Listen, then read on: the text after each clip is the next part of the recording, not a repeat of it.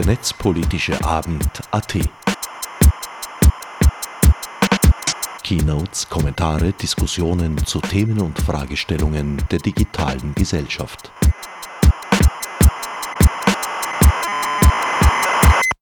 Hallo und herzlich willkommen zum 23. Netzpolitischen Abend hier im MetaLab. Mein Name ist Claudia und ich darf auch heute wieder ganz spontan ähm, durch den Abend führen. Ähm, erstmal herzlichen Dank ans MetaLab für die Gastfreundschaft und hallo auch ähm, nach Hause an die ähm, Bildschirme und ähm, Audiogeräte, an alle, die uns auf den ähm, freien Radios ähm, mitverfolgen oder via Livestream. Mit diesen Worten eröffnete Claudia Garat von Wikimedia Österreich Donnerstag, 1. Februar 2018 den 23. Netzpolitischen Abend, in dessen Zusammenfassung, die gleich zu hören sein wird, diesmal alle drei Referate Platz gefunden haben. Leider sind die ersten 17 Sekunden von Magdalena Reiters Vortrag audiotechnisch nicht ganz einwandfrei. Bitte um Pardon. So lange habe ich gebraucht, um herauszufinden, dass die Ursache weder bei der Funkverbindung noch am Mischpult zu suchen war, sondern heimlich ein Mikrofontausch vollzogen wurde. Damit zurück zu Claudia Garat, dank deren Moderation mir gar nicht mehr zu sagen bleibt. Wir haben heute auch wieder ein sehr spannendes Programm, ich freue mich schon. Den Anfang macht gleich unsere Magdalena Reiter ihres Zeichens Leiterin der Open Commons Linz und sie hat nach Jugendtakt das zweite coole Coding-Projekt für Kinder nach Österreich gebracht und wird uns jetzt ein bisschen mehr darüber erzählen, worum es dabei geht, wer da mitmacht, ähm, wie es funktioniert. Dankeschön. Vielen Dank, Claudia.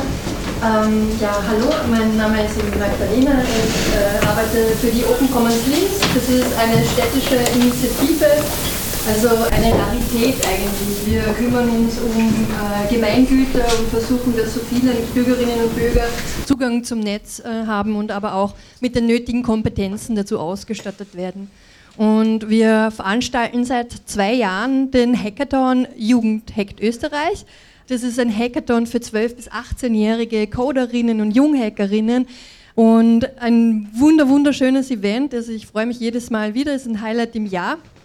Allerdings äh, sind wir draufgekommen, dass es wahnsinnig schwierig ist, ähm, Mädchen dafür zu begeistern. Wir haben zwar eine sehr gute Quote im Vergleich, also ein Drittel der Teilnehmerinnen sind Mädchen, aber die Quote erreichen wir tatsächlich dadurch, dass ähm, wir viel Energie drin äh, stecken, reinstecken, dass ähm, wir dezidiert Mädchen ansprechen. Wir haben uns also die letzten Jahre überlegt, wie können wir das ändern und sind draufgekommen, mit der Zielgruppe darunter, also unter den Zwölfjährigen, ist es deutlich einfacher. Wenn wir mit Sechsjährigen arbeiten, wenn wir mit Achtjährigen arbeiten, gibt es noch viel, viel weniger Hürden für Mädchen in Technik, in Technologie einzusteigen. Sie sind wahnsinnig begeistert. Es gibt eigentlich kaum Unterschiede zwischen Mädchen und Burschen. Und ähm, je näher wir uns das angeschaut haben, desto mehr sind wir auch draufgekommen, dass natürlich sozioökonomische Hintergründe der Familien auch mitspielen. Das heißt, die Burschen, die aus ähm, akademischen Familien stammen, trauen sich einfach viel, viel, viel, viel mehr ähm, mit Technik und Technologie zu experimentieren, eben zu hacken und äh, aktiv mitzugestalten. Wie kann man das ändern oder was können wir machen? Unsere Antwort ist Hello World. Ähm, Hello World ist eben unser neues Anfängerinnenformat im Programm Jugendhackt, äh, das sich schon ab Achtjährige richtet. Was machen wir? Also es ist eine enge Kooperation mit der Stadtbibliothek Linz. Wir treffen uns jeden zweiten Freitag in der Stadtbibliothek und äh, coden dort und basteln mit Hardware und machen bunte Sachen. Das ist richtig großartig, muss ich, muss ich kurz sagen, weil die Stadtbibliothek Linz hat uns dort Räumlichkeiten zur Verfügung gestellt, die jetzt Jugendtech-Zonen sind, die jetzt Hello World-Zonen sind. Wir konnten wirklich drei Bereiche in der Stadtbibliothek, zwei, die zugänglich sind für die Bürgerinnen und Bürger, auch wenn wir nicht da sind, und eine abgesperrte Zone, also ein Raum, der mit Lötgeräte und Bastelzeug ausgestattet ist, einrichten und, und können dort stationär Workshops machen. Und wenn wir nicht da sind, dann fragen die Kids, hm, was ist denn bitte die Roboterschmiede und kann ich da mitmachen und was macht denn der Roboter da und wie kann man denn den programmieren? Also es ist für uns super, weil wir natürlich dann Sichtbarkeit haben und äh, die Kids wirklich sehr, sehr unterschiedliche Kids Zugang dazu haben und Interesse geweckt wird. Genau, unsere Anfängerinnen äh, starten eben als äh, ab 8. Wir haben zwei unterschiedliche Kurse. Die eine Zielgruppe ist von 8 bis 12 und die anderen Kurse richten sich an Jugendliche zwischen 13 und 16 Jahren. Und äh, wie man da schon sieht, da sind äh, zwei Mädchen begeistert dabei, eine Alarmanlage zu bauen. Eine Alarmanlage, die auf zwei unterschiedlichen Arten und Weisen getriggert werden kann. Also das ist, was wir eigentlich erreichen wollen, dass wir Kids nicht in, ähm, in eine Ecke drängen, was sie selber für Interessen ähm, entwickeln sollen, welche für sie gut wären. Mädchen ähm, äh, wird oft gesagt, na, lass das deinen Bruder machen oder deinen Freund machen. Und wir wollen genau das Gegenteil. Ne? Alle, die sich dafür interessieren, natürlich nicht alle, aber alle, die Interesse zeigen, sollen bei uns Spaß haben. Ganz kurz, damit das überhaupt möglich ist, haben wir wieder wundervolle Mentorinnen, genauso wie beim Hackathon. Wir haben einen Betreuungsschlüssel von 1 zu 4, was ähm, natürlich im Vergleich zu einem Klassenverbund traumhaft ist. Ähm, es ist aber tatsächlich nicht anders möglich. Also wir versuchen nämlich den Kindern und Jugendlichen nicht nur irgendwie was beizubringen oder theoretisch beizubringen, sondern wir versuchen wirklich reine Hands-on-Workshops zu machen. Also da ist dieser Betreuungsschlüssel dann auch tatsächlich notwendig, ähm, weil alle, die hier sitzen und irgendwas mit Technik und Technologie machen, wissen, wie hoch Fehlerquoten sind und ähm, dass es ein Frustrationspotenzial gibt, wenn man nicht gut begleitet wird. Und darum ist es natürlich wichtig, dass wir, dass wir motivierende Mentorinnen haben, die etwas auch einfach erklären können, ähm, die dabei bleiben und ähm, nicht sofort erklären, sondern meistens ist es so, dass die Kinder sich das zuerst mal anschauen und zuerst mal ausprobieren. Aber wenn sie Fragen haben, dann sind die da. Unser Standardprogramm am Wochenende dauert dreieinhalb Stunden. Und normalerweise haben wir drei Einführungsworkshops in unterschiedliche Themen. Also ich habe jetzt schon die Alarmanlage gezeigt, die gebaut wurde. Ähm, ein zweiter Workshop, das ist ein, ein kleiner Wettbewerb oder ein Spiel, ähm, wir haben es noch nie wirklich als Wettbewerb gesehen, aber man kann es so machen. Vielleicht kennen manche diesen Roboter, der heißt Dash. Der lässt sich mit Blockly programmieren. Blockly funktioniert so ähnlich wie Scratch, also einfach so wie Bausteine untereinander ziehen und dann ähm, hat man eine Befehlskette, die wird dann von dem Roboter ausgeführt. Er kann tanzen, er kann singen, er kann blinken, er kann rumfahren, er hat einen Katapult und kann Bälle werfen. Und äh, unsere Aufgabe da in dem konkreten Fall war, durch das Labyrinth zu fahren, ganz eigenständig, also ähm, halt auf einmal mit einem Play und äh, dann einen Ball direkt in diesen Korb zu werfen. Also wir versuchen wirklich sehr spielerisch mit dem Thema Coding umzugehen und versuchen wenig screenbasiert zu arbeiten, sondern sehr viel im Raum, sehr viel mit äh, Hardware, sehr viel mit Motorik und Ausprobieren. Was uns wahnsinnig wichtig ist, ist eine Reflexionsphase nach jedem kurzen Workshop. Ähm, wir sehen uns nämlich nicht einfach so als technisches oder technologisches äh, äh, äh, Kursprogramm oder sowas, sondern uns ist wichtig, dieser medienpädagogische Anteil, den mit Kinder mitbekommen sollen. Das heißt, wir, was wir machen, wir stellen im Normalfall so drei Fragen oder die sind meistens ein bisschen abgewandelt aber so ungefähr, dass ihr euch ein Bild machen kann, könnt. Ähm, unsere Fragen sind, wofür kannst du die Technologie einsetzen? Also da ist vor allem wichtig, dass die Kids eigene Ideen entwickeln, kreativ werden, sich überlegen, wo können sie was im eigenen Haushalt, in der eigenen Familie, im Umfeld, in der Schule verändern. Dann, wie kann man mit dieser Technologie die Welt verbessern? Und da kommen wirklich meistens großartige Antworten. Da sollte man mal mitschreiben und das mal umsetzen. Und das Dritte ist, unter welchen Umständen kann diese Technologie Schaden anrichten. Das ist uns auch wichtig, dass wir mit Kindern schon bald anfangen, irgendwie über die, über die negativen Folgen von Technik und Technologie zu sprechen. Was uns nämlich echt am Herzen liegt, ist, dass wir nicht einfach nur eine Technikvernahtheit fördern, sondern auch Technikkritik Es geht nicht darum, dass wir Kinder und Jugendlichen sagen, ähm, es ist alles voll super und ihr könnt jetzt alles machen damit, sondern nein, ganz im Gegenteil. Ähm, wir haben Grenzen und was sind die Grenzen? In welchen Rahmen sollen wir Technik und Technologie verwenden? Wo ist es konstruktiv? Wo ist es dienlich? Also im Kleinen natürlich und aber auch im großen Maßstab. Was also Ziel ist, nicht einfach nur, dass wir ähm, JavaScript und Python-Programmiererinnen rausbekommen, sondern was uns wirklich wichtig ist, ist, dass sich Kinder und Jugendliche und eine bunte Vielfalt an Kindern und Jugendlichen mit Technik und Technologie assoziieren, dass sie sich drüber trauen, dass es keine Berührungsängste gibt. Und das zweite Wichtige ist, dass sie sich als aktiver, gestalterischer Teil der Gesellschaft sehen, dass sie nicht nur Konsumentinnen von Technik und Technologie sind, sondern dass sie sie mitgestalten, die Welt, die immer mehr natürlich abhängig ist von Code, von Programmen, von Hardware. Bei Jugendhack ist es so, dass nicht nur die Kids und Teilnehmerinnen lernen, sondern auch wir, wir als Veranstalterinnen, die Medienpädagoginnen, die mitarbeiten.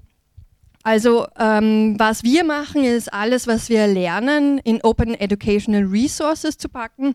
Ihr könnt auf unserem ähm, GitHub-Account Handbücher anschauen. Jetzt kommt gerade wieder ein neues zu Hello World raus, das in Nordrhein-Westfalen geschrieben wurde. Das ist offen. Ihr könnt gerne alle Unterrichtsmaterialien weiterverwenden, könnt sie verbessern, Vorschläge bringen für neue Workshops und so weiter.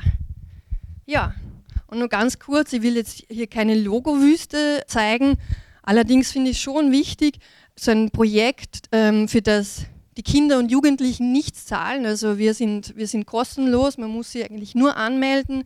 Ist halt nur möglich, weil die öffentliche Hand wahnsinnig viel fördert. Also wir haben die Stadt Linz in unserem Rücken, wir haben das Bundeskanzleramt, das uns diesen Prototypen dieses Jahr gezahlt hat und wahnsinnig viele Organisationen, die uns irgendwie mit Technik und Internet und sonst was ausrüsten.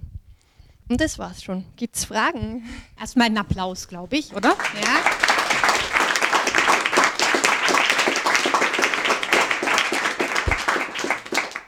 Vielleicht weißt du, wo gehe ich mit meinen Kids in Wien hin für sowas? Also eine Initiative, die ich empfehlen kann, ähm, ist das Coder Dojo. Das gibt es in Linz ist das schon richtig groß, also bis zu 70 Kids kommen da äh, einmal die Woche. Äh, und in Wien hat es gerade erst gestartet. Das ist sicher eine Initiative, die, die, die spannend ist. Ähm, da muss man aber als Elternteil mitgehen. Und ähm, das äh, finde ich auch irgendwie ganz äh, schön. Also da war ich schon mal manchmal als Mentorin dabei das gibt es auf jeden Fall in Wien. Und ansonsten, es gibt halt wahnsinnig viele Coding-Schulen, die jetzt gerade äh, aus dem Boden gestampft werden, ähm, für die man bezahlen muss. Ja, da kann ich dann gerne noch eine Liste rausgeben dazu. So Freiwilliges oder so, wo man, wo man auch diesen ethischen Aspekt mitbekommt, gibt es tatsächlich weniger noch. Aber Jugendhackt ist ein Netzwerk, das ständig wachsen will. Also sollte sich eine Gruppe finden, die in Wien ein Jugendhackt aufziehen mag, voll gerne. Da warten wir alle schon lange drauf, glaube ich. Also mal den Aufruf. Also zum einen, ich finde es ganz toll. Ich glaube, ich habe den Eindruck, äh, da lernen die Kinder und die Jugendlichen mehr als in der Schule. Also äh, einfach Schule zusperren und das Geld in sowas reinstecken. wäre sicher nicht falsch. Aber das führt mich zu der Frage, äh, wie schaut das mit der Finanzierung aus? Wie viele Leute seid ihr? Ist es nur ein Projekt immer projektbasiert von Jahr zu Jahr oder ist es eine dauernde Einrichtung? Und wie viel Geld steckt man in sowas rein? Um einen laufenden Betrieb zu ähm, erhalten, braucht man Minimum, würde ich jetzt einmal sagen, 30.000 bis 50.000 Euro im Jahr. Und wir haben jetzt tatsächlich das Glück, dass wir so bald dran sind. Ähm, es gibt nichts Vergleichbares. Das heißt, wir haben jetzt Förderungen bekommen durchs BKA, werden hoffentlich das nächste Jahr äh, wieder gefördert und also hoffen auch natürlich auf, auf einen größeren EU-Grant. Aber tatsächlich ist es so, dass es noch nicht institutionalisiert ist, dass man genau diese Fähigkeiten und vor allem, also was für mich wahnsinnig wichtig ist, ist nicht nur Kindern und Jugendlichen eben diese technischen Aspekte beizubringen, sondern das alles drumherum, Sicherheitsaspekte, was heißt Offenheit, warum brauchen wir digitale Gemeingüter, warum muss man sich über Ethik Gedanken machen, wenn man programmiert und so weiter, was hat das mit Machtstrukturen zu tun. Das sind Fragen, die wir wirklich spielerisch einbauen und sowas gibt es halt gerade noch nicht. Und ich hoffe, also man kann nur hoffen, dass es mehr und mehr auch äh, in die Schule sickert und in die Institu Institutionen sickert. Und tatsächlich ist es auch ein bisschen meine Hidden Agenda, dass wir irgendwann mal nicht nur Kinder und Jugendliche ausbilden, sondern also halt ausbilden, äh, ihnen, ihnen zur Seite stehen, vielmehr, ähm, sondern vielleicht auch Pädagoginnen. Vielen Dank. Ich fand ja immer, das einzig Schlechte an Jugendhakt ist, dass es nur einmal im Jahr ist. und damit haben wir das Problem auch beseitigt. Also weiterhin viel Erfolg und danke für, fürs Kommen heute.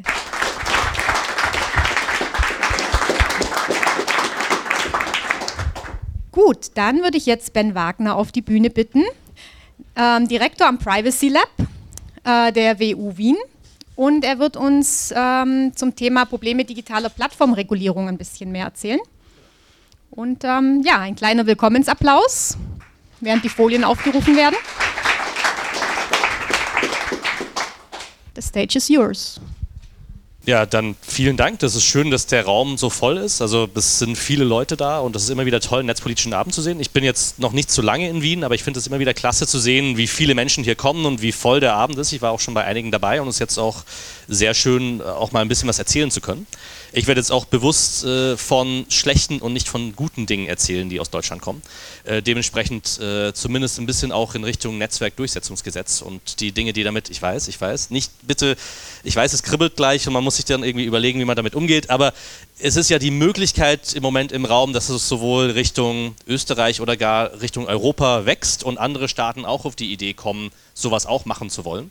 Und bei den ganzen Fragen, die damit einhergehen, sind ein paar zentrale Dinge, die man sich anschauen muss, woher das eigentlich kommt und warum die Menschen glauben, aus welchen Gründen auch immer, dass es eine sinnvolle, eine gute, eine plausible Idee wäre. Ganz kurz zu uns. Äh, wir sind an der Wirtschaftsuni. Das sieht ungefähr so aus wie ein Raumschiff, wenn ihr schon mal da wart. Wenn nicht, lustigerweise vorbeischauen. Und was ganz cool ist, wir haben jetzt seit ein paar Jahren da auch ein Privacy and Sustainable Computing Lab. Was Privacy ist, werdet ihr alle wissen. Was Sustainable Computing ist, da arbeiten wir noch dran. Kein Witz. Aber vom Prinzip her ist die Idee dahinter, dass man sich das so vorstellen muss, ganz viele Dinge, die wir im Alltag erleben, was mit Informatik zu tun hat und Informationssystemen, die sind halt nicht nachhaltig gebaut. Sei es, dass es sehr kurzfristige Geschäftsmodelle sind, sei es, dass es Dinge gibt, die sehr manipulativ sind, sei es Dinge gibt, die wahnsinnig unsicher sind. Ganz viele Systeme, die man alltäglich in der Welt hat, mit denen man sich umgibt, so richtig so auf Dauer funktioniert das jetzt nicht unbedingt. Und deswegen dieser Nachhaltigkeitsaspekt und die Versuche zu fragen, was wäre denn nachhaltig? Da komme ich dann später nochmal dazu. Also wie könnten wir denn Systeme bauen, die wirklich langfristig funktionieren würden, auf die wir auch stolz sein könnten und die auch in irgendeiner Form einen positiven Effekt auf die Gesellschaft haben würden. Das ist so der Grund, warum es das Lab gibt. Und jetzt nochmal ganz konkret zu den Fragen.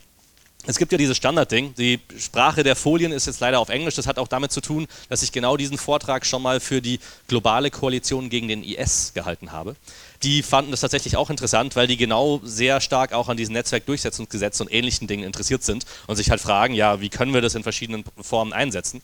Und es hängt erstmal damit zusammen, dass man einfach das Gefühl hat, man muss was machen. Man muss da hingehen, man muss irgendwas verändern. Da stimmt irgendwas nicht in diesen Informationssystemen. Machen Sie doch mal, Herr Facebook da drüben. Und lösen Sie irgendwie das Problem. So, ne? Wir haben viele gesellschaftliche Probleme, die stehen irgendwie da in Person. Minister, lösen Sie mal. Ich bin jetzt nicht überzeugt, machen Sie mal. Und wenn dann solche Dinge kommen, entstehen dann solche schönen oder weniger schönen Gesetze, die jetzt erstmal nicht per se vom schlechten Willen herkommen. Die, es kommen ja nicht Menschen darauf, weil sie sagen, ich will meine Gesellschaft schlechter machen, ich will jetzt irgendwie Dinge kaputt machen um meine Umwelt. Nur schaffen es diese Gesetze dabei systematisch komplett alle zivilgesellschaftlichen Positionen, die dazu vorgebracht werden, komplett zu ignorieren. Sei es jetzt äh, von der OSZE hier in Wien, sei es vom Sonderberichterstatter der Vereinten Nationen, sei es von der zivilgesellschaftlichen Initiative. Das wird dann einfach so ein bisschen übersehen, dass es da auch andere Meinungen gibt, die sagen, also ist schön, dass ihr dieses Gesetz habt und es ist auch ganz nett, aber es wäre jetzt ganz gut, so dieses Menschenrechte und so, also das, was ihr eigentlich da verteidigen, also es wäre schon gut, wenn man das irgendwie bedenken würde. Ne? Und das passiert dann halt in den Gesetzgebungsprozess nicht so wichtig und das ist jetzt nicht zwingend auch überraschend, aber das hat dann einfach schlicht und ergreifend den Effekt, dass man immer wieder auf die gleichen drei, vier Probleme kommt, die man immer wieder hört und gerade in diesem Gesetz besonders schön verankert sind.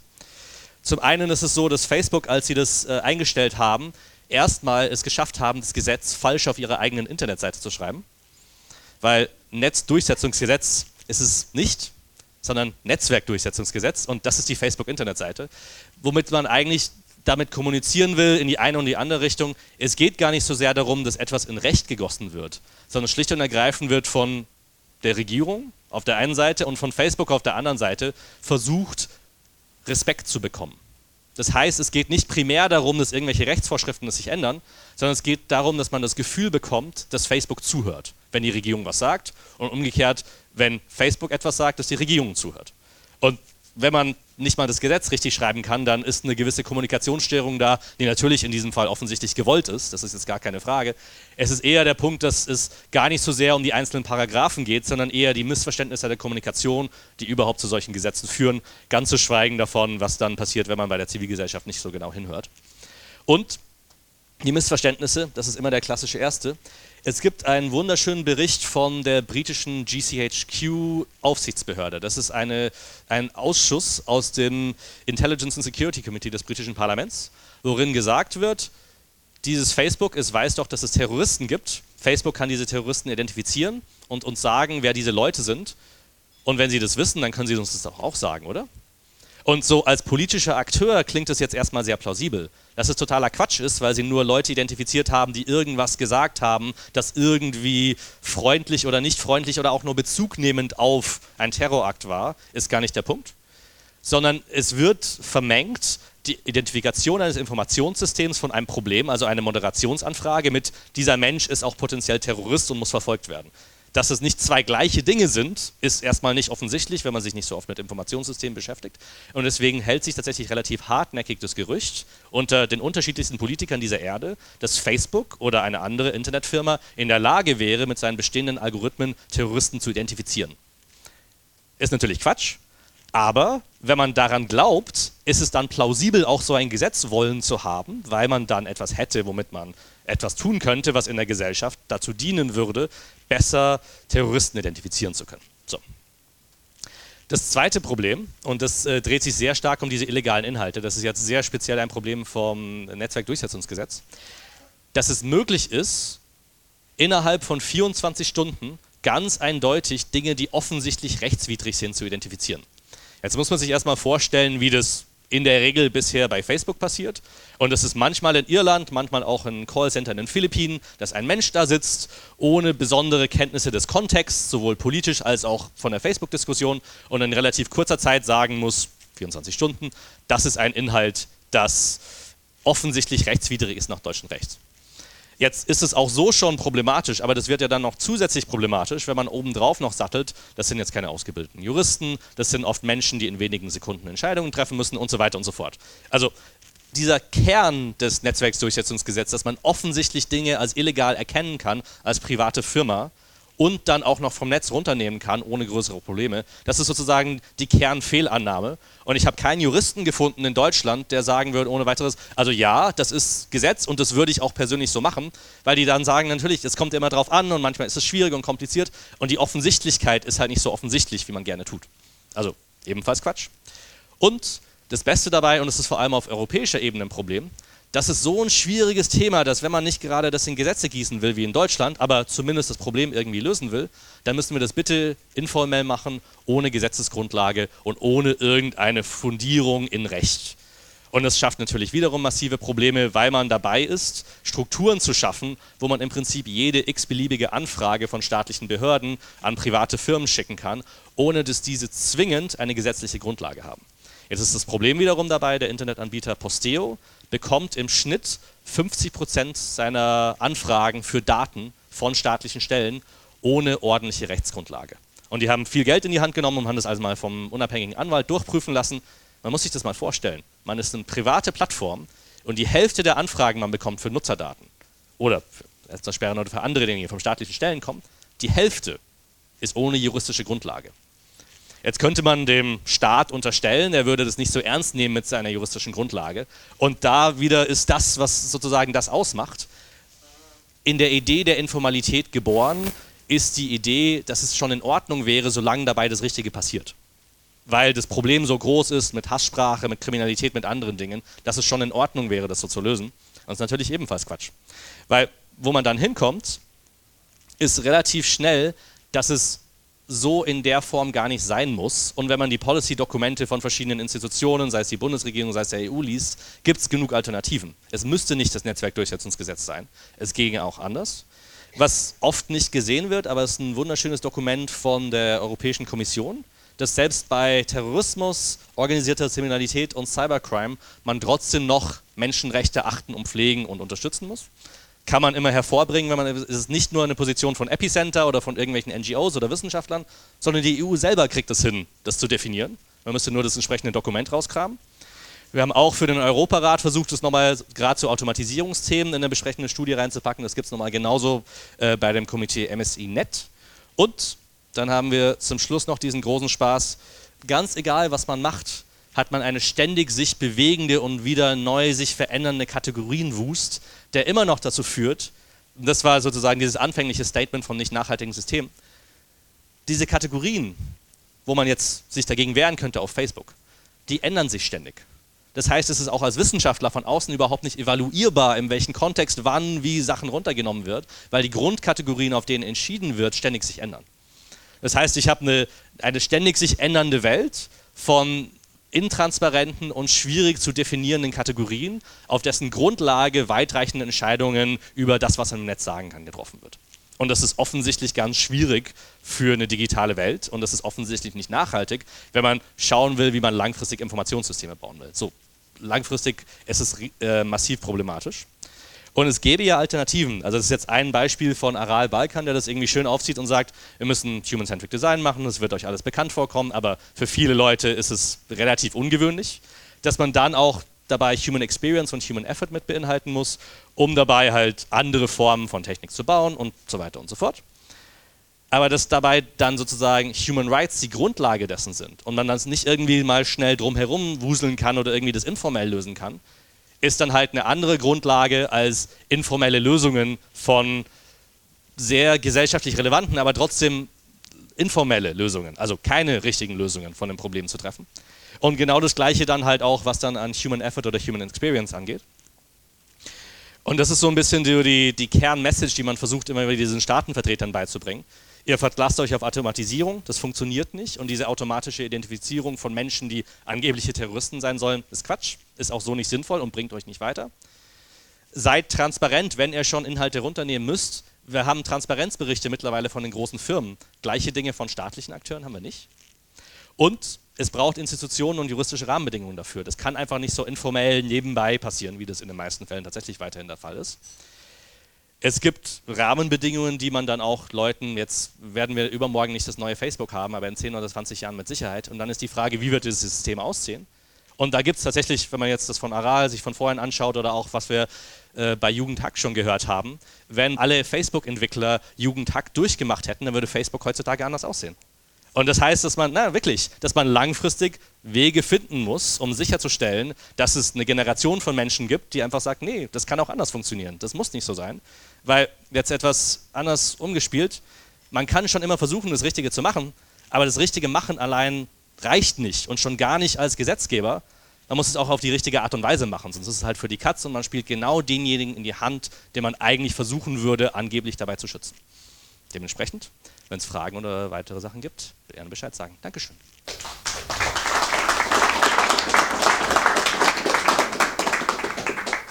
Ich nehme an, da gibt es einige Fragen oder Anmerkungen dazu. Vielen Dank, Maximilian Schubert-Isber.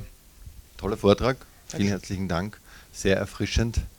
Wir hören die Geschichte normals von der anderen Seite und du hast da sehr viele Vorurteile angesprochen äh, und sie widerlegt. Und das ist, glaube ich, ex extrem wichtig, weil diese Vorteile, dass es für Unternehmen so einfach wäre, sind leider relativ tief drinnen in den Köpfen und da braucht es sehr viel, um dagegen, um das aufzuklären. Jetzt meine Frage, was würdest du sagen, sind Strategien, die verfolgt werden sollen von Seiten der Anbieter, Ähm, ich denke zum Beispiel an Trusted Flagger-Systeme, die verfolgt werden. Wo siehst du da die Vorteile und oder aber siehst du auch Nachteile darin? Und äh, das war quasi die Frage. Und speziellen Dank nochmal an den Punkt bezüglich der, der staatlichen Transparenzberichte da sind wir schon seit längerem dran, dass wir sagen, es gibt zum Beispiel in Österreich die Rechtsschutzbeauftragten, die bringen zwar einen Bericht heraus, der ist nicht öffentlich frei zugänglich, sondern wird nur in Fachjournalen publiziert. Ich glaube, da wäre es an der Zeit, dass man sagt, da hat sich einiges zu verändern. Ähm, das sind super Punkte, vielen Dank. Also zum Zweiten zuerst. Es wäre relativ leicht, Strukturen zu schaffen, die das deutlich besser machen würden auf staatlicher Seite. Das eine ist von Transparenzseiten her, klar, die Daten müssten öffentlich verfügbar sein. Das Problem dabei ist oft, dass es so viele unterschiedliche staatliche Stellen gibt, dass es relativ schwer ist für staatliche Stellen, das zu organisieren. Und da gibt es ein schönes Beispiel aus den Niederlanden, was zwei Probleme, die jetzt genannt wurden, zusammenbringt und zusammenlöst, wo man eine zentrale Stelle hat innerhalb der Polizei, wo alle Anfragen an die Anbieter hingehen müssen, bevor man diese Anfragen an die Anbieter rausschickt. Das klingt total banal und eigentlich nur eine Mini-Verwaltungsverschiebung und nichts weiter, aber die hat den schönen Effekt, dass man dann wirklich an so einen Trichter ein paar Experten hinsetzen kann, die sich wirklich auch auskennen und dann diese entsprechende Stelle auch ein bisschen Aufsicht ausführen kann. Mit dem Effekt, dass man viel höhere Quoten an äh, richtigen Anfragen hat, dass auch nicht so viel Quatsch rausgeht, aber dass sie einfach sagen, hey, schau doch nochmal drüber und umgekehrt, man, also die Niederlande ist dann ja nicht perfekt. Wenn ich da jetzt äh, äh, zu stark das preisen würde, würde gleich Bits of Freedom kommen und sagen, nee, Moment, also da sind noch viele Fehler drin und damit haben sie auch total recht. Aber das Modell, glaube ich, geht in die richtige Richtung, dass man da eine andere Struktur schafft, weil dann ist es an dieser Struktur auch sehr leicht Transparenz zu schaffen, weil die Daten alle schon an einem Ort sind. Das ist dann weniger Aufwand, man muss es nicht erst zusammensammeln, sondern man ändert nur leicht die Strukturierung, schlägt damit sowohl Transparenz als auch Qualität mit einer Klappe, wenn man so will. Und zu der ersten Frage, wenn man sich überlegt, wie man aus Provider-Sicht anders damit umgeht. Ich glaube, das Grundproblem ist, die Provider in eine Rolle reingezwängt werden, die einerseits, also sie wollen das nicht zwingend, aber sie wollen es dann doch irgendwie schon. Und das ist je nach Provider sehr unterschiedlich. Es hat damit zu tun, dass man darüber relativ viel Macht ausüben kann auf die Konstitution seiner Community. Wer da reinkommt, wer da rausgeht, wer rausgeworfen wird, wessen Informationen zensiert werden und so weiter. Bei so einer Community wie Facebook ist das relativ wichtig, da auch drüber Kontrolle haben zu können und das irgendwie steuern zu können. Und deswegen halten die das so ein bisschen aus Faustpfand. Jetzt ist nur der Clou dabei, bei ganz vielen anderen Bereichen, wo es ähnliche Probleme geht, haben wir relativ einfache oder klar gestrickte Mechanismen von, was jetzt passiert ist, Selbstregulierung, ohne dass Facebook gesagt wird, es gibt für Selbstregulierung irgendwelche Mindeststandards. Und wenn man die Mindeststandards von dieser Selbstregulierung ein bisschen erhöhen würde, sagen, ihr könntet alles machen, ihr Privaten, aber wenn ihr das macht, müsst ihr das Transparenz machen, es muss irgendwie Eskalationsmechanismen geben, es muss einen unabhängigen Dritten geben und so weiter und so fort. Und wir kennen das teilweise aus Presseräten und ähnlichen Verfahren. Jetzt will ich nicht sagen, dass man genau das Presserecht eins zu eins auf Facebook anwenden kann. Das ist auch totaler Quatsch, genauso auch bei ISPs, darum geht es nicht. Sondern dass man daraus lernen kann, wie man höheres Maß an Selbstregulierung in anderen Feldern hinbekommen hat, um dieses höhere Maß auch da anzuwenden, wo es hingehört. Weil langfristig ist dieses komplett selbstregulierte auch schwierig zu ertragen, weil da einfach Dinge entstehen, die für Gesellschaft sehr negative Effekte produzieren. Es heißt dann nicht, dass es jetzt ein Aufruf ist an Staaten, geht da rein und reguliert alles. Damit macht er nur noch mehr kaputt. Das war ja genau der Vortrag. Aber wenn ihr es vorsichtig macht und wenn ihr auch wirklich zulasst, dass ihr sagt, wir setzen die Rahmenbedingungen, wir sagen euch nicht, was ihr machen sollt, dann passieren hoffentlich andere Dinge, dass man so zumindest das, das Wasserstandsniveau ein bisschen heben kann. Ja, also ich glaube, die Frage, was Provider äh, oder auch Facebook oder ähnliche tun können in dem Zusammenhang, muss man grundsätzlich äh, hinterfragen. Stellen wir uns vor, die ASFINAG, also die Betreiber der österreichischen Autobahnen, haben eigene Geschäftsbedingungen, das haben sie ja. Sie haben als Betreiber der Autobahnen natürlich bestimmte Rechte, auch Kontrollrechte, nämlich zu schauen, ob man die Autobahngebühr äh, bezahlt hat. Aber wenn wir uns dann vorstellen, die ASFINA kann entscheiden, ob jemand, der 150 fährt, auf der Autobahn weiterfahren darf oder nicht weiterfahren darf, oder ob jemand zu nah aufgefahren ist, dann wissen wir ganz genau, das kann so nicht funktionieren. Diese Aufgaben würden wir aber den Providern übertragen. Noch dazu mit dem Handicap, dass ähnlich wie die ASFINAG die Provider, um die es geht, die angesprochen sind, äh, Infrastruktur zur Verfügung stellen. Das heißt also Dinge, Dinge, die von der Bedeutung her weit über das Einzelgeschäft und die einzelnen Geschäftsbedingungen hinausgehen. Das heißt, es braucht dort andere Lösungen, um einigermaßen im äh, normalen zivilrechtlichen Rahmen bleiben zu können. Da wäre ich total dabei, würde ich eins zu eins so unterschreiben. Die Problematik besteht ja darin, dass man nicht die parate Lösung hat. Und man halt weiß, es ist dann leicht zu sagen, wir gründen jetzt eine Behörde, aber dann haben wir ein Zensurministerium, super. Oder wir, haben, wir machen noch mehr Druck auf die Privaten. Und der Spaß ist, dass man so ein bisschen so eine Spirale hat, wo sich die staatlichen Akteure immer weiter reindrehen. Sie regen sich über irgendwas auf, was sie im Internet haben wollen. Dann sehen sie, sie können das Problem selbst nicht lösen, also setzen die Privaten unter Druck. Und die Privaten machen dann das in abgeschwächtem Maße, was der Staat haben will, was zu einer Spirale führt, die Asfinag in diesem Beispiel wird immer mächtiger. Mit jedem Aufreger, der alle paar Jahre entsteht, sei es vor 20 Jahren noch Kindesmissbrauchsdarstellungen, seien es vor 10 Jahren Urheberrechtsverletzungen, seien es vor 5 Jahren irgendwie Terrorismus, mit jedem Dreh wird der Staat ein bisschen schwächer und ist ein bisschen weniger in der Lage, das selber zu lösen. Schläft ein, wacht drei Jahre wieder auf und macht wieder das Gleiche. Und so diese Spirale dreht sich halt immer weiter bis zu einem Punkt, dass der Staat jetzt irgendwo wirklich an einem Punkt ankommt, wo er gar nicht mehr weiß, was er machen soll aber ist auch irgendwie abhängig davon, dass er seinen Wählern irgendwas bieten muss. Und genau in dieser seltsamen Spirale befindet er sich gerade. Wenn man jetzt sehr, sehr positiv über dieses Netzwerkdurchsetzungsgesetz denken würde, könnte man es auch zumindest als Versuch verstehen, aus dieser Spirale irgendwie rauszukommen. Und dann macht er doch wieder alles falsch. Weil, also, das ist ein Gesetz, ist ja gar nicht so schlecht, aber was in dem Gesetz drinsteht, ist halt nicht so gut. Und dann, dann ist man halt wieder in dieser Spirale drin von, Verantwortung übertragen, selber keine Verantwortung übernehmen wollen. Und eigentlich gehört es so ausbalanciert, dass man da halt äh, letztlich äh, eine Lösung hat, die nicht darauf basiert, dass weder staatliche Stellen noch die Privaten die Entscheidungen treffen müssen, aber dass wenn Entscheidungen getroffen werden, sie halt anfechtbar sind und so anfechtbar sind, dass es ein transparentes und öffentliches Verfahren gibt. Und das ist dann eigentlich wieder ganz einfach. Gut. Dann vielen Dank und nochmal einen kurzen Abschlussapplaus für den Ben. Dann haben wir jetzt ähm, Ottmar Lendl hier von ZERT.at, der uns äh, berichten wird über Netzneutralität als Sicherheitsfaktor. Gut, äh, ich wurde vor zwei Wochen, eine Woche vom Herbert überfallen. Ich wollte auch hier den Vortrag halten. Ich habe mich breitschlagen lassen und habe ein Thema äh, recycelt, was ich schon äh, in anderen Foren letztens vorgetragen habe. Einmal äh, im Rahmen der ISPA. Hallo Max ähm, auch schon mit der 1 darüber gesprochen und auch schon mal äh, auf europäischer Ebene mit meinen Peers in der europäischen ZERT-Gemeinde darüber gesprochen. Deswegen sind auch die Slides wie bei anderen auch äh, halb Englisch, halb Deutsch. Um was geht's? Ähm, ausgelöst hat das Ganze folgendes. Ähm, die RTR hat mich letztes Mal eingeladen, vor ungefähr einem Jahr, so als technischen Experten. Sie haben da die Aufgabe, die Netzneutralität durchzusetzen und haben in ihre Berichte und aus eigenen Messungen, dass gewisse ISPs gewisse Ports sperren.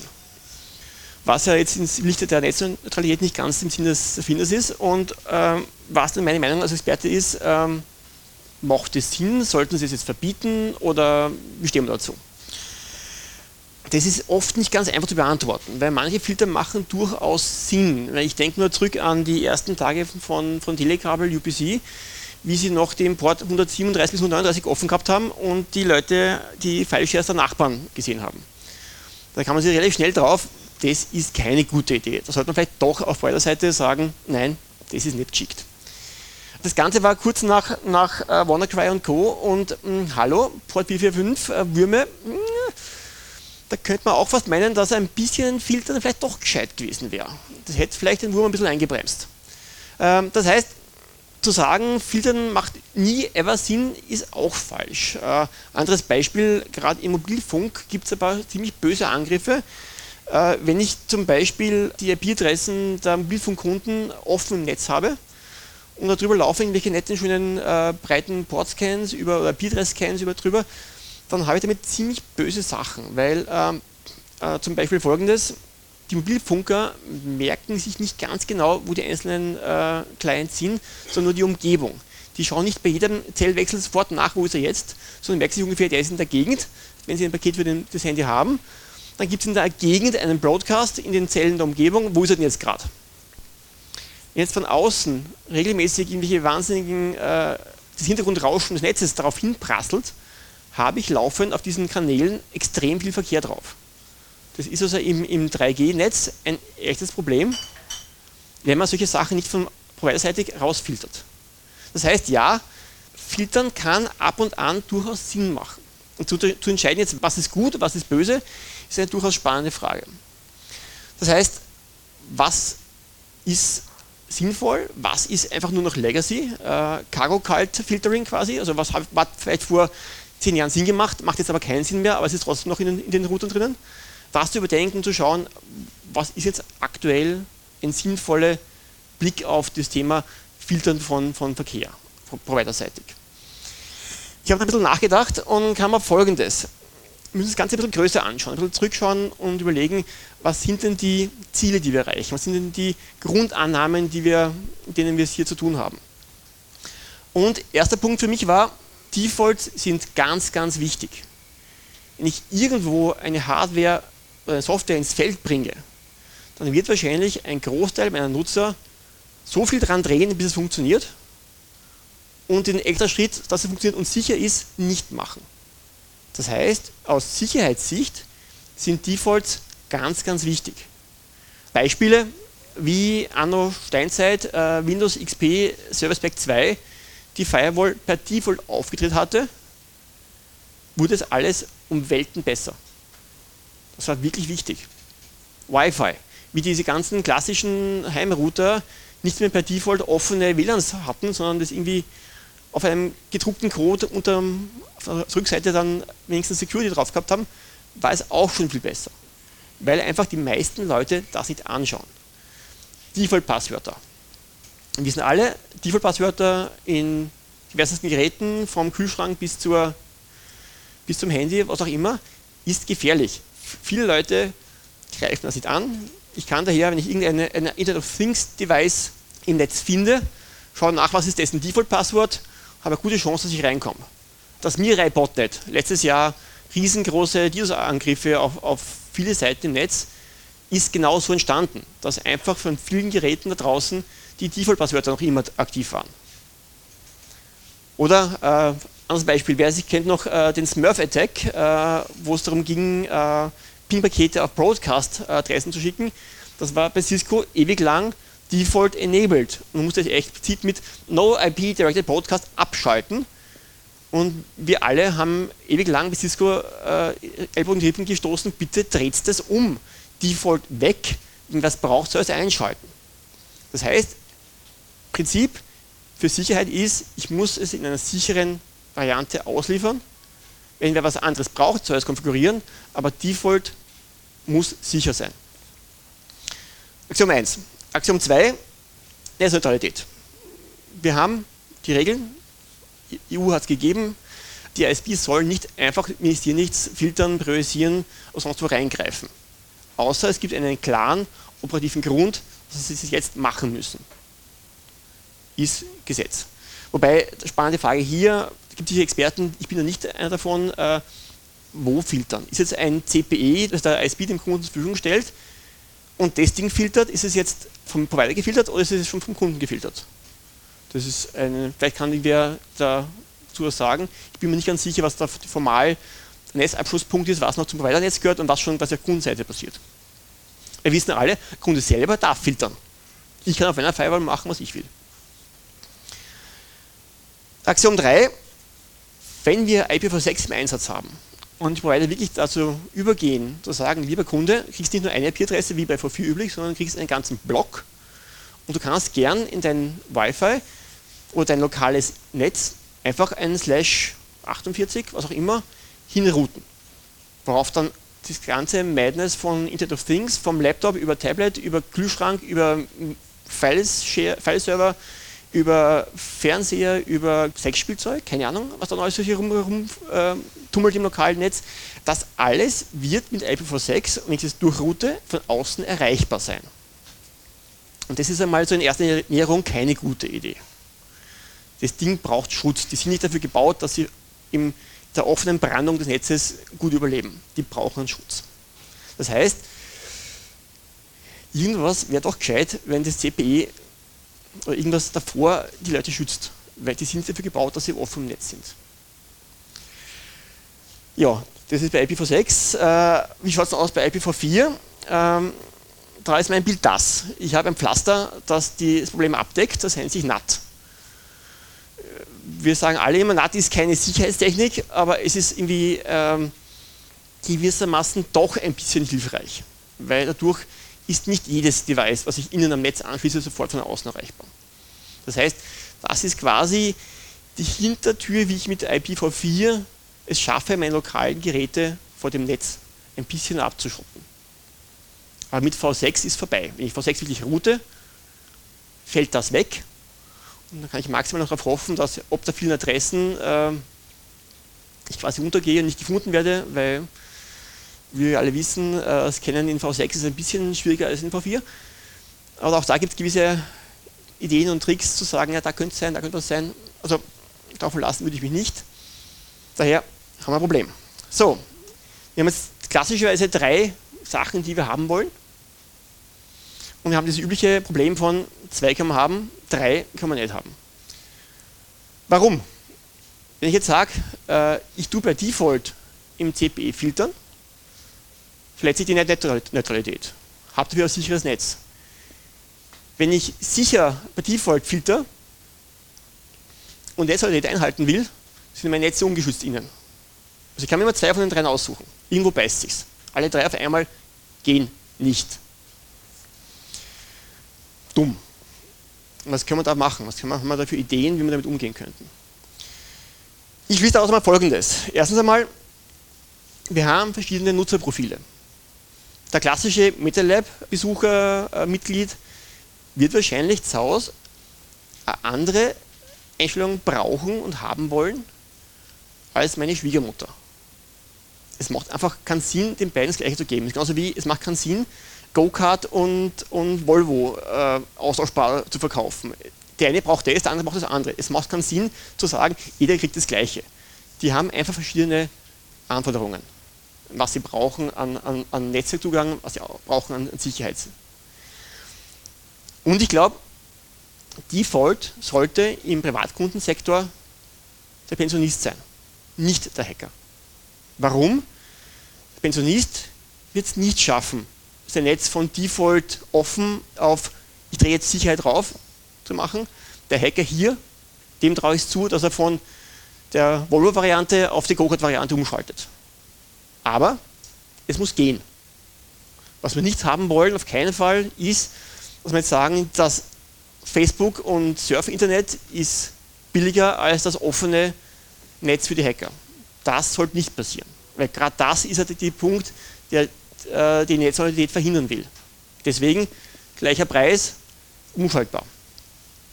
Daher wäre mein Vorschlag, das Ganze anzugehen, folgendermaßen.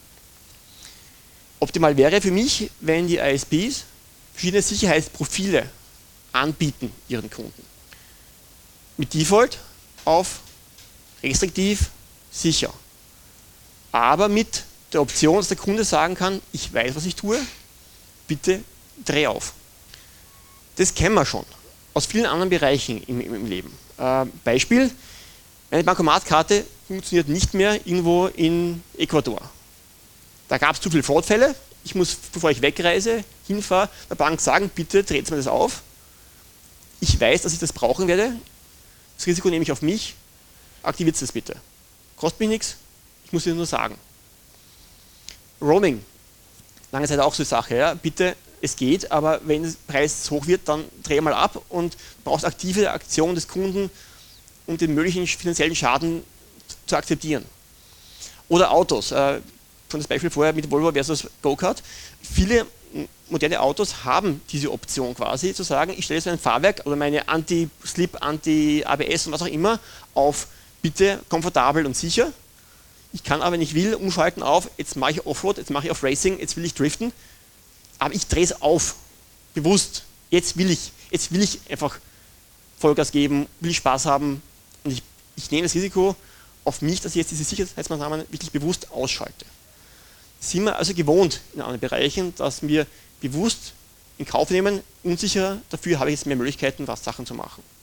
Aber auch die Autos haben, ich es übernehme und einschalte, Default ist die sichere Variante.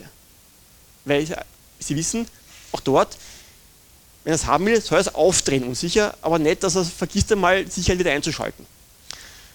Vor- und Nachteile, ich könnte mir davon erhoffen, dass auf der Kundenseite dadurch ein paar Sicherheitsvorfälle vermieden werden könnten, wenn halt der Default restriktiver und sicherer ist.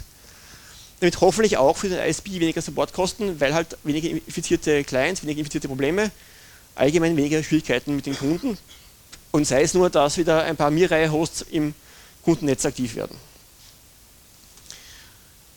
Gegenargumente für den Kunden ist es ein weiterer Punkt, was er wissen muss. Wenn irgendwas nicht geht, muss er wissen, worum es geht nicht. Vielleicht muss er an dem Knopf drehen. Vor allem, wenn es so Sachen gibt wie, bei meinem Nachbarn geht es, bei mir geht es nicht, was ist schuld? Also diese, diese dazugekommene Komplexität macht es für den Kunden sicher nicht einfacher. Und natürlich, wenn ich jetzt dem ISP diese Option gebe, könnte es sein, dass dabei in Versuchung kommen, mit dem Ganzen zu spielen und damit hintertürmäßig zu sagen, ich, ich game jetzt das System Netzneutralität und quasi verkaufe groß plakativ äh, das eingeschränkte Kaufe auch vielleicht groß beworben das teurere Hackersystem, dass er das andere freihalten könnte, ist vielleicht irgendwo versteckt im fünften Paragraph von der zehnten Seite der, der AGBs. Beispiel. Das heißt, da gibt es Möglichkeiten, dass das missbraucht werden könnte. Seiten der ISPs, sowas zu bauen, ist natürlich mal aufwendig. Äh, ich muss irgendwie das Ganze technisch umsetzen, ich muss die Profile bauen, ich muss mir entscheiden, was nehme ich überhaupt. Ich muss das Umschalten implementieren. Ich muss potenziell diesen Support damit äh, machen, weil jetzt der Kunde anruft und sagt, es geht was nicht, muss der Agent am Helpdesk damit umgehen können, dass einfach nur der Schalter falsch ist. Ja, und ich muss es einfach erklären den Kunden. Aufwand, Marketing. Ich habe ein bisschen nachgeschaut, äh, was es schon alles gibt zu dem Thema und kam auf folgende RFCs und Standards. Also heißt für V6 hat sich die IETF, also, also der Standardisierungsgremium, durchaus schon Gedanken gemacht, was macht denn Sinn für den Router beim Kunden, was der für Sicherheitsprofile kann oder Sicherheitsmerkmale eingebaut hat. Also nichts, was jetzt irgendwie wild gewachsen ist, sondern es sind durchaus äh, gar nicht so, so neue äh, RFCs, die sagen, bitte, Router vor dem Kunden sollten das und das können. Das ist aber zumindest die Sachen, die ich so schnell gefunden habe, alle für V6. Für V4 habe ich jetzt noch nicht so wirklich gefunden. Wenn wir das Ganze ein bisschen weiterdenken noch, dann komme ich noch auf folgende der Idee. Neben diesem quasi Hacker, Normaluser, Schwiegermutter gibt es noch die, die Option, nächste Eskalationsstufe, bekannt infizierter Kunde. Es hat sich in manchen Staaten durchaus bewährt, zu sagen, ich weiß, der Kunde ist infiziert, hat ein Problem, ich schränke das einfach mal ein, ganz brutal auf AV-Seiten, Microsoft für Updates und alle Sachen, die er braucht, sich, sich zu säubern. Und überall anders bekommt er per Captive Portal eine Meldung, pass auf, du hast ein Problem, fix doch bitte dein System. Ist eigentlich nur eine weitere Stufe in dieser Abstufung. Wird von einigen ISPs gemacht und die Erfolgsraten in Sachen Cleanup sind eigentlich ziemlich gut im Ganzen. Gut, das waren die Fragen äh, vom europäischen äh, Meeting ja, es gibt ein Land, das hat schon was Vergleichbares in Kraft. Ich glaube, das war Slowenien, die haben sowas schon implementiert. Und spannende Frage ist, was wäre denn ein vernünftiger Satz an, an, an Security Presets? Was sind, werden für V4 ein sinnvoller Satz an, an Filtern, um zu sagen, ähm, das macht es für meine Schwiegermutter Sinn. Zum Beispiel, soll das DB äh, Universal Plug and Play unterstützen oder nicht? Darf jetzt innenbildige Sachen äh, Löcher in die Firewall bohren oder nicht. Und spannende Frage ist, was brauche ich an regulativen, gesetzgeberischen Maßnahmen, dass das funktionieren kann und nicht, nicht missbraucht werden kann. Und CB selber, bitte nicht vergessen, da haben wir genug Schwierigkeiten mit ziemlich grottigen Implementierungen von, von den, den Modems und Geräten, WLAN, Routern und Co. Ja, vielleicht noch angemerkt, äh, das Thema Netzzugang äh, im Zeitalter von Great Nut ist auch ein sehr spannendes. Da gibt es durchaus schon Lobbyaktivitäten in Brüssel und so, weil gerade die Polizei ist nicht gerade happy mit der Geschichte, dass sie nicht mehr IP-Adressen auf Bürger zuordnen kann. So, das ist von mir. Fragen?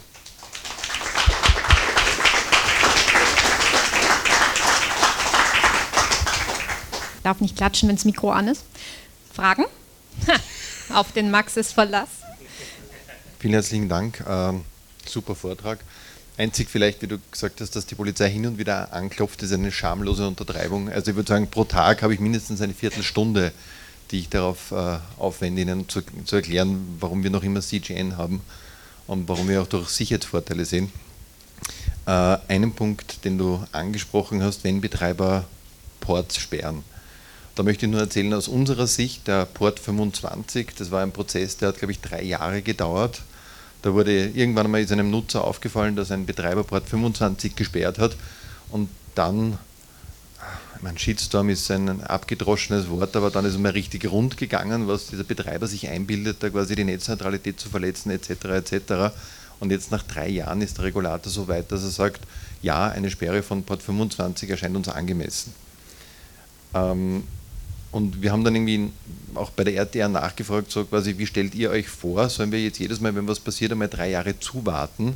Und da hat man zu uns gesagt, dass BEREC, das ist quasi der Verband der europäischen Regulatoren, daran arbeitet, nicht nur schneller zu werden, sondern auch zu veröffentlichen auf europäischer Ebene, was die europäischen Regulatoren für angemessen äh, empfinden und was Betreiber sperren können. Zu dem, was du gesagt hast, dieses Spannungsverhältnis, dass vielleicht Provider kreativ werden können, quasi, was sie jetzt sperren möchten und was nicht und vielleicht da vielleicht auch kommerzielle Interessen eine Rolle spielen.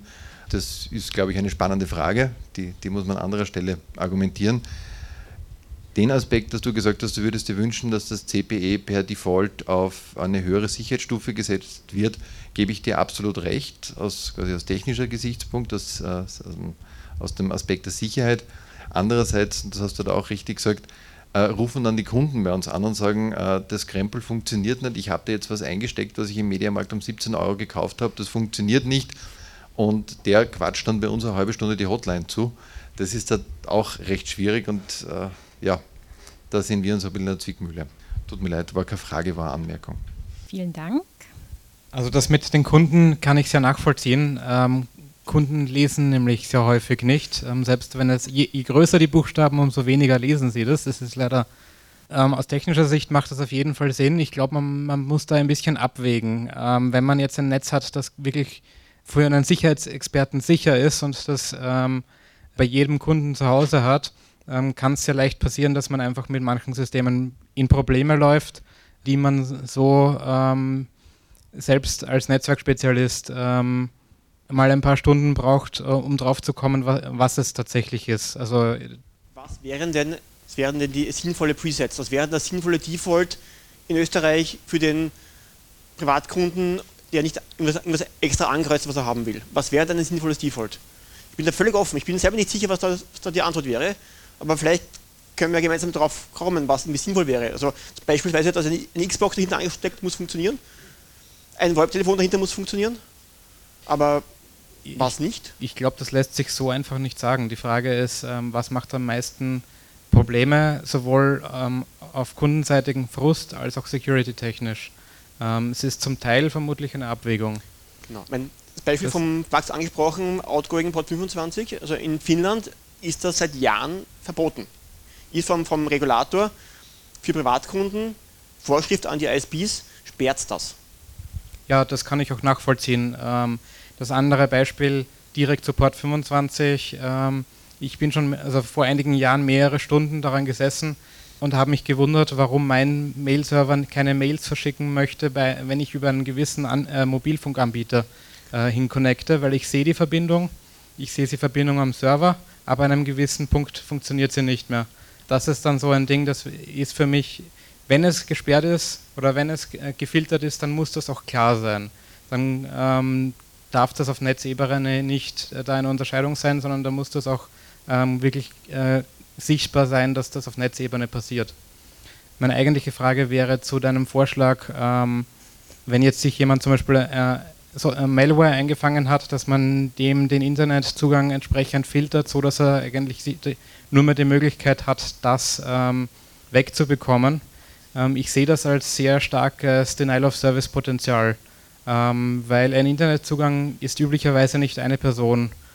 Selbst bei einer Familie kann es leicht sein, ähm, dass man das auslösen kann und dann eventuell jemanden anderen ins Auswischen kann, weil der jetzt für ein paar Stunden oder vielleicht ein paar Tage kein ähm, Internet mehr hat, sondern nur mehr auf diese Portale kommt, um, obwohl es diese Infektion quasi nie gab oder absichtlich gab. Also die Erfahrungswerte aus anderen Staaten sind im Wesentlichen die, äh, Klassiker ist, ich kann als Kunde kriege ich mal als Captive Portal, du bist wahrscheinlich infiziert, das weiß ich, weiß ich über die Infektion, mach das und das, schau dir die Rechner durch. Und dann gibt es immer einen Button mit, ich habe es gemacht, bitte wieder freischalten.